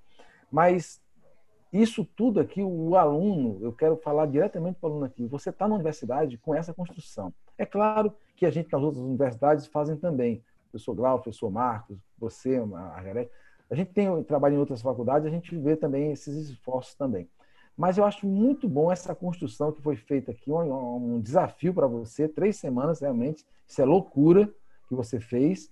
Mas o aluno esteve aqui com a gente, participando, é, é, perguntando aqui, estou vendo no chat aqui várias mensagens aqui, fantásticas aqui, Tiveram, teve noites aqui que, que acontecia duas palestras ao mesmo tempo, o é negócio é mais loucura ainda. Né? Então, o nosso alunado aqui, de Maricá e de Vassouras, que estão aqui presentes, aqui, vocês estão de parabéns, porque vocês estão numa universidade que ela verdadeiramente não é Harvard, não é Oxford, mas ela está fazendo um trabalho vertical de pensamento, de reflexão, nesse momento agora, onde as pessoas estão cada vez mais com medo das coisas, nós estamos aqui fazendo propostas reflexivas. Tá?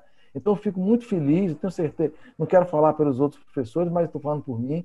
Margarete, você está de parabéns, por essa ousadia, essa loucura que você fez e contando, olhando para o, para o aluno. Eu tenho certeza que você olhou, em primeiro lugar, muito mais para os alunos que para os seus professores. Eu tenho certeza que eu conheço você.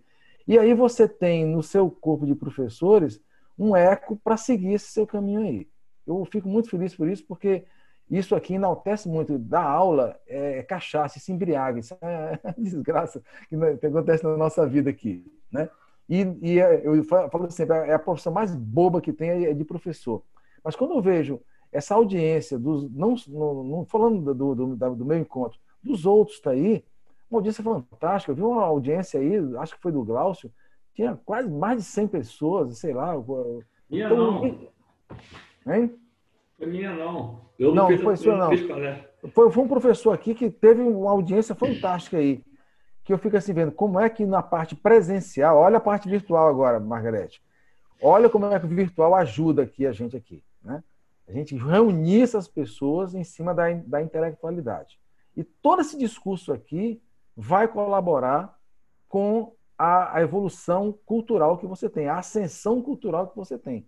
Você está fazendo faculdade, meu amigo, minha amiga, para ter uma ascensão social. Essa ascensão social vem por meio da sua cultura, do seu discurso. Tá? E eu quero dar os parabéns aqui a você, Margarete, mais uma vez, é, por essa loucura que você fez aqui e pelos esses alunos loucos que seguiram vocês aqui, você aqui. Parabéns. Pois é, Bezerra. É, eu nada seria se não fosse vocês, se não fosse meu, meus alunos. Eu não sou nada. Eu não sou nada, eu simplesmente jogo a ideia e vocês me seguem, né? Então, assim, é, isso é bom, isso é bom. E é bom também porque isso agregou tanto para vocês, colaborou, vamos dizer assim, é, para a gente compor algumas situações e também, nossa, contribuiu demais com os alunos. Quem os alunos que tiverem aqui pensarem que foi uma palestra, foi uma palestra só para encher, estão divinamente errados, muito errados. A oportunidade da nossa universidade, como você disse, nós não somos Harvard, não somos Oxford, não somos, né? É, mas somos é, uma universidade querendo fazer o melhor para os nossos alunos. E detalhe, a gente não é perfeito, não.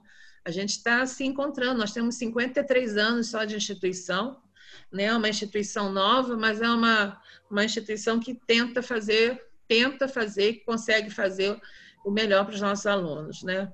Nossos clientes, até tem gente que não gosta de falar que aluno é cliente, né? Que aluno é aluno, mas na verdade a gente tem esse processo.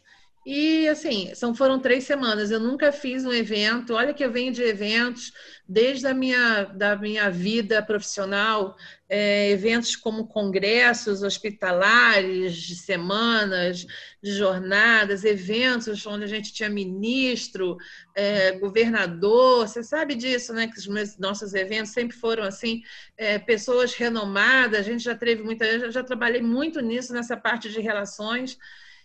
E esse foi o meu, o meu limite, três semanas. Eu nunca fiz um evento que durasse em três semanas. Foi assim uma uma iniciativa. E aí junto com uma maluca vem os outros maluquinhos atrás. E eu sei que a gente está cansado. A gente vai dar uma pausa aí para vocês relaxarem um pouquinho todos nós. É, e voltamos dia 14 firme e forte virtualmente. Inicialmente saiu agora, hoje foi publicado no Diário Oficial, vocês viram, já mandei para vocês.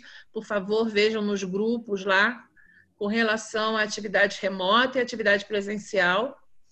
É, assim que a universidade tiver uma, uma informação, óbvio que eu vou passar para vocês, mas esse processo todo presencial ainda vai continuar por algum tempo, né? E é isso. Muito obrigada a todos vocês. Quinta-feira maravilhosa. Bezerra, eu sou apaixonada, não deixa a dona Maria saber disso, mas ela sabe, né? Ela sabe. Que eu tenho, assim, um carinho muito grande, um respeito muito grande por você. A gente briga, mas a gente se ama. Não adianta ficar de cara feia comigo quando a gente briga, porque ele é desses, né, Klaus? Quando ele briga, ele fica duas semanas sem falar com a gente, mas depois ele fica, ele fica de bem, ele não guarda mágoa. Mas, enfim, Bezerra, parabéns, tá? Você, como sempre, suas palestras, não só visualmente, mas todo o conteúdo verbal. Nossa, eu, cada dia que passa, eu estou aqui, não estou me sentindo muito bem hoje, mas eu fiquei para assistir o Mundo VUCA. E eu fiquei mais ainda apaixonada. Não sou uma expert no assunto, conhecia é, por, por, por cima, por causa da questão estratégica, mas eu fiquei muito contente que os alunos tiveram a oportunidade de conhecer e eu fico muito contente. Agora a gente vai preparar é, outros modelos aí. A gente tem a semana do administrador e a gente vai estar de férias, dia 9 de setembro, mas eu pretendo, não na primeira semana de aula, porque a gente vai estar se organizando, mas eu pretendo ainda em setembro, pelo menos dois dias, da gente fazer um evento assim durante o dia inteiro, tá? Com oficinas, é, a gente vai ver se, como é que a gente vai fazer isso. Vai ser um final de semana? É, se a gente vai fazer um. Eu estava combinando com um professor para fazer uma Olimpíada de Matemática Financeira. A gente está combinando algumas coisas assim bem diferentes virtualmente, jogos de negócios. A gente já está com uma proposta, a gente tem o software de jogos de negócios que a gente utiliza, já utilizar agora para a gente fazer é, uma Olimpíada de Jogos de Negócios com os alunos de Maricá, os alunos de Vassouras. Né? Então, assim, três grupos, tanto a gestão pública também. Então, a gente está preparando algumas coisas assim bastante legais para setembro. Até ia pedir o Glaucio para o Glaucio aguentar lá com o pessoal do CRA para a gente fazer isso tudo na mesma data, para a gente não ficar pingado. Eu acho que vai ser bem diferente a nossa semana da jornada da administração, porque nós vamos fazer bastante coisas assim, bem virtuais e não relacionadas muito com palestras, mas sim com, com jogos empresariais e com grupos, né? ainda mais que a gente vai estar usando o Teams também, que vai ser uma novidade para a gente. A partir da segunda-feira agora a gente já começa a utilizar o Teams, não mais o Zoom. Então, assim, as nossas palestras foram as últimas palestras a utilizar o Zoom. A instituição vai utilizar o que ela já tem como ferramenta da Microsoft, né? que todos os alunos e professores têm direito ao Google Drive, a parte de OneDrive, né, no Google Drive, OneDrive, a parte, pois é, OneDrive, é, o, a, o Office também, o Word, Excel, é bom que o pessoal que tem dificuldade de usar Excel vai poder usar o Excel online, vai ser muito bom para todo mundo. Então, assim, é muita novidade, né, Marquinhos? É muita coisa boa que vem aí pela frente. E tem os grupos GTs também, tem as novas diretrizes curriculares dos cursos de administração que saíram. A gente está muito voltado para essa área da tecnologia, né? as novas diretrizes falam sobre isso. Então, a gente tem que deixar vocês muito à frente, né? porque é, esse é o foco principal do nosso curso, que é sair na frente de muitas instituições. Quem sai na frente, chega na frente, né? Então, é, eu sou muito dessa. Eu não, eu não sigo o líder, eu sou o líder. Então, vamos embora. Parece até o Flamengo. Pois é, né? Pois é, né? Eu, eu, não sou, eu não sigo o líder, eu sou o líder. Vamos lá. Valeu, Bezerra. Gente, olha, boa noite você... a todos. Alguém quer falar, dar um tchauzinho? Eu só queria que vocês abrissem o microfone. Sim. Eu quero sim, tá me ouvindo? Tô, Marquinhos. Então, olha só, só para poder sinalizar, eu acho que é importante, é, você falou que tá, já saiu na frente, é, existe, é, é, muito legal a gente lembrar e mostrar isso para os alunos também. Ah, existem algumas diretrizes com relação à curricularização do conceito de extensão, né, da figura de extensão universitária. E isso aí vai ter uma pauta diferenciada agora dentro dos nossos currículos, né? Então, assim, especialmente no, no, no nosso curso de administração. E eu acho que, nesse momento, acho que é bom destacar para os alunos de todas as formações que estão sob a coordenação aí da, da, sobre a sua coordenação, de que isso é um ponto totalmente diferencial a sua gestão e esse conceito dessa curricularização que você já está trazendo isso antecipadamente para dentro do curso. Então é muito importante lembrar que daqui a algum tempo, até o próprio curso já vai estar mais, mais, mais na, na, na engenharia do negócio, no mecanismo dessa, dessa curricularização, por conta justamente de todos esses movimentos que estão acontecendo. Então, é, além de estar à frente, nós também estamos devidamente atualizados em consonância com o que o Ministério da Educação está preconizando em termos de diretrizes. Então, é muito importante lembrar isso. É, a gente está num processo agora de, de GT, a gente tem um GT criado para reformulação do plano de negócio, que é o TCC do curso, através de modelos de negócio, plano de negócio. A gente unificou e a gente está criando agora um GT para construção, junto com o NDE, com a nova construção do PPC, voltada exatamente pela, é, pela questão da extensão e também pelas diretrizes curriculares. Então, a gente está construindo um novo é, PPC, um projeto pedagógico do curso, e que eu tenho certeza que vai ser um, mais uma nota 5 no MEC, é, com relação à visita. Graças, tomara que a gente não tenha visita em loco, mas tomara que seja uma nota 5. Nosso projeto pedagógico sempre tem essa, tem essa nota. Então, assim, queria agradecer muito. A gente está trabalhando bastante. Eu estou muito cansada, não vou dizer para vocês, não. Olha que eu sou difícil de cansar. A obesinha aqui, ela dificilmente cansa mas eu realmente estou me sentindo muito cansada, porque trabalhar em casa. outro dia, uma pessoa me perguntou, professora, quando é que a senhora volta a trabalhar? Eu falei, mas eu, eu nunca parei de trabalhar, eu estou trabalhando mais em casa do que na universidade, né? Estou trabalhando muito em casa. Meu sofá já afundou. Cada, cada espaço da minha casa é um home office, é do meu marido, da minha filha. O meu eu trouxe para a sala e o bumbum afundou o sofá, porque eu fico mais do que oito horas, dez horas sentada nesse sofá. Óbvio que não é direto, porque também o corpo não aguenta, né? Mas eu estou me sentindo muito cansada. E não é só no notebook. É ligação, é o WhatsApp, são dois telefones, dois telefones, né? Muita gente, turma nova, turma de julho de 2020 é, barra, barra 1 que passou para barra 2, turma barra 2 que está entrando em setembro. Pós-graduação Pós também, que a gente vai ter uma aula dia 26, aula inaugural com Bezerra. A gente ainda tem a turma de Vassouras, a gente está com 75 alunos inscritos no processo seletivo, no vestibular. Quer dizer, é muita coisa, é muita coisa. Pensando que eu vou ter férias? Não vou, não, vou continuar trabalhando. Então, assim, por que, que a gente trabalha? É pelo que a gente gosta de fazer, que nem o professor Bezerra fala, que é, eu gosto muito de estar em sala de aula, mas eu sou muito gestora, eu gosto muito dessa área de, de gestão, né, de, da gestão acadêmica.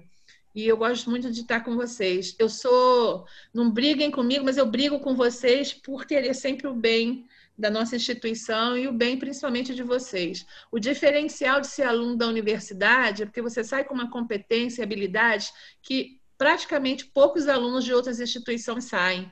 Então, assim, é muito bom você ir para uma reunião de trabalho e não ficar com cara a ver navios porque você não conhece sobre o assunto quando você entra como trainee numa empresa, como estagiário, seja lá o que for. Você participa porque você conhece, né? E você sabe do que você está falando. Então, é muito bom. Eu fico muito contente, eu já ouvi muitos relatos de ex-alunos falando sobre isso, eu fico muito contente, tá?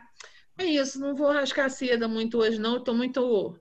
Estou muito. Como é que fala, Bezerra? Estou muito cansadinha, mas eu estou muito apaixonada por essas três semanas. O que nos move parabéns. é a paixão e o tesão parabéns. também, né? Tem que ser duas coisas. E, e o tesão é ter vocês aqui com a gente, é o paixão, é ter aquilo e o meu CRA na frente, meu ADM. Eu sou muito apaixonado pela minha profissão e pelo aquilo que a gente constrói, porque eu não construo nada sozinho. Eu construo com a minha equipe. De vez em quando a gente briga, mas a gente se ama, não é só o Bezerra, não, Glaucio também, Marquinho também. a gente se ama com os alunos também, né? De vez em quando, né, Zé? Zé está aí também, a gente dá umas briguinhas de vez em quando, mas é sempre querer o bem para que vocês sejam sempre os melhores, eu tenho certeza disso. Ó, boa noite a todos. Amanhã é o último dia. Bezerra, mais uma vez, obrigada. A minha equipe, mais uma vez, obrigada. Ao carinho de vocês por tudo. E chega porque vamos descansar né? Beijo. Beijo. Tchau, tchau. Gente, ó, essa palestra maravilhosa, ela vai estar no canal do YouTube do nosso curso, tá? É, aproveitem. Quem não assistiu, encaminha para o coleguinha para assistir, porque é uma oportunidade única. Vai estar tá lá, tá bom? Pública para o pessoal ver. Um abraço. Um boa abraço, noite. Boa noite para todo mundo.